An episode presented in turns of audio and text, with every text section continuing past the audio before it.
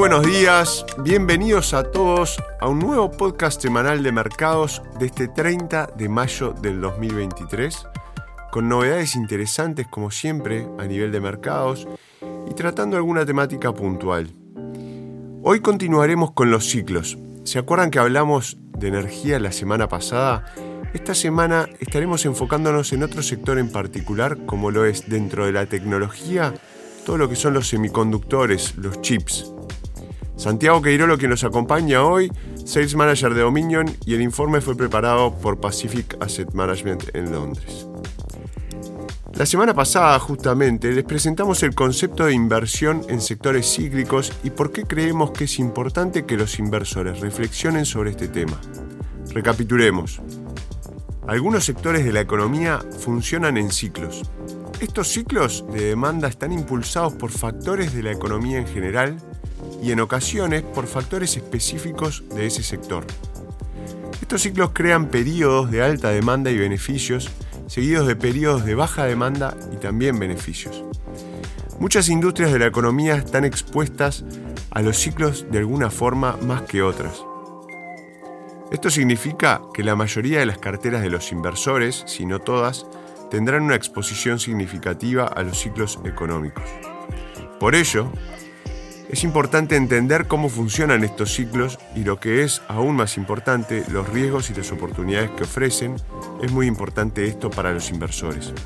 Para abreviar, los inversores deberían evitar la exposición a ciclos cercanos a su punto álgido, cuando las expectativas y las evaluaciones son elevados, y deberían favorecer una mayor exposición a ciclos cercanos a sus mínimos, cuando las expectativas se desvanecen y las evaluaciones son aún más bajas.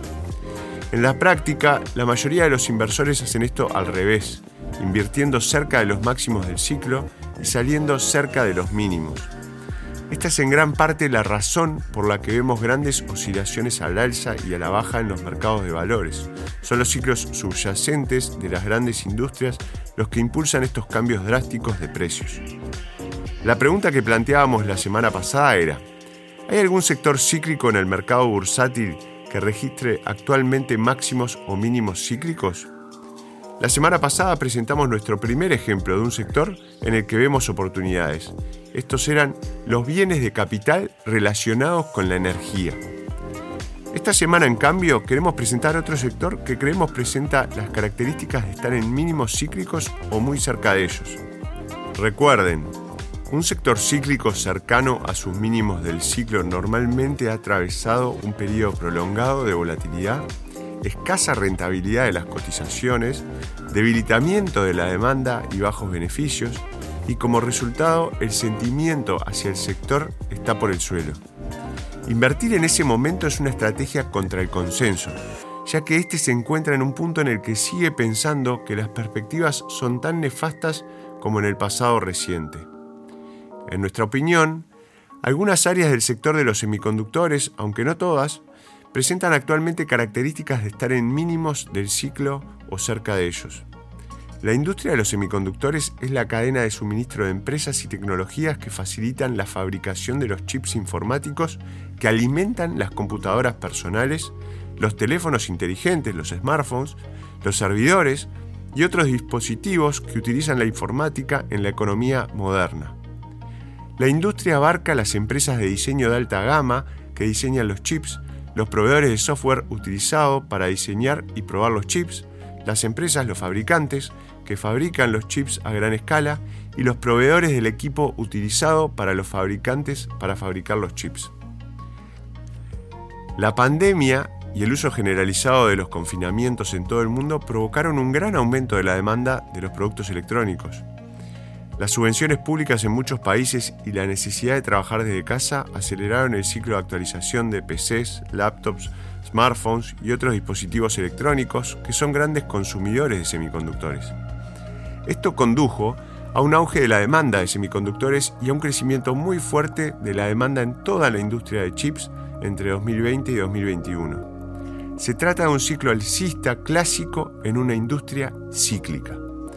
El año pasado, en 2022, se produjo una importante inversión de esta tendencia y como tal, un importante descenso de muchos de los precios de las acciones asociados a las empresas del sector.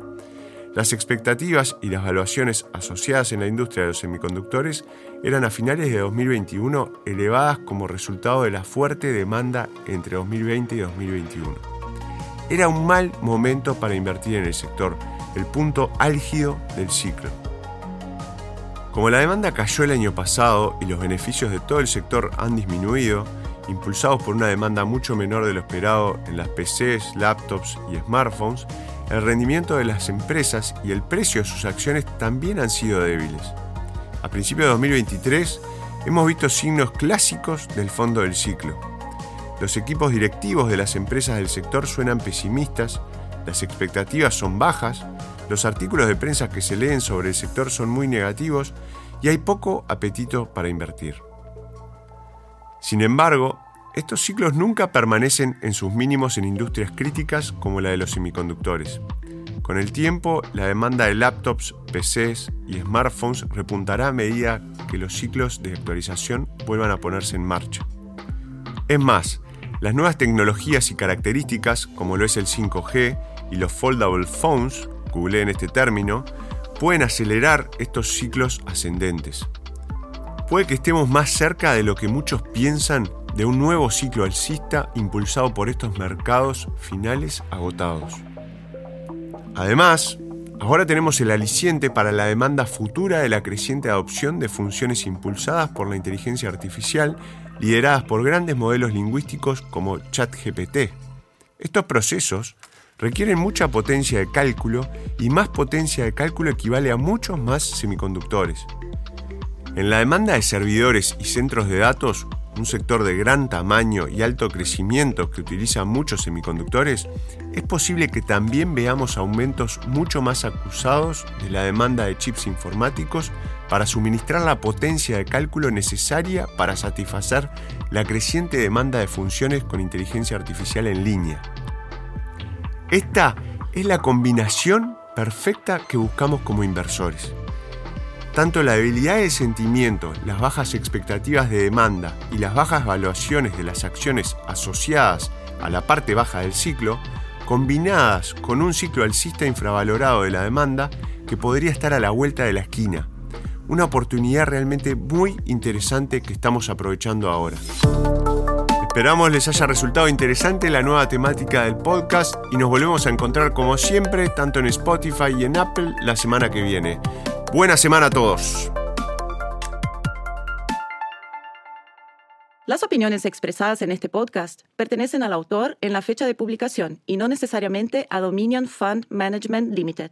El contenido de este podcast no pretende ser un asesoramiento de inversión y no se actualizará después de su publicación. Las imágenes, videos, citas bibliográficas y cualquier otro material de este tipo que pueda estar sujeto a derechos de autor se reproducen total o parcialmente en este artículo sobre la base del uso legítimo que se aplica a la información periodística y al comentario periodístico de los acontecimientos.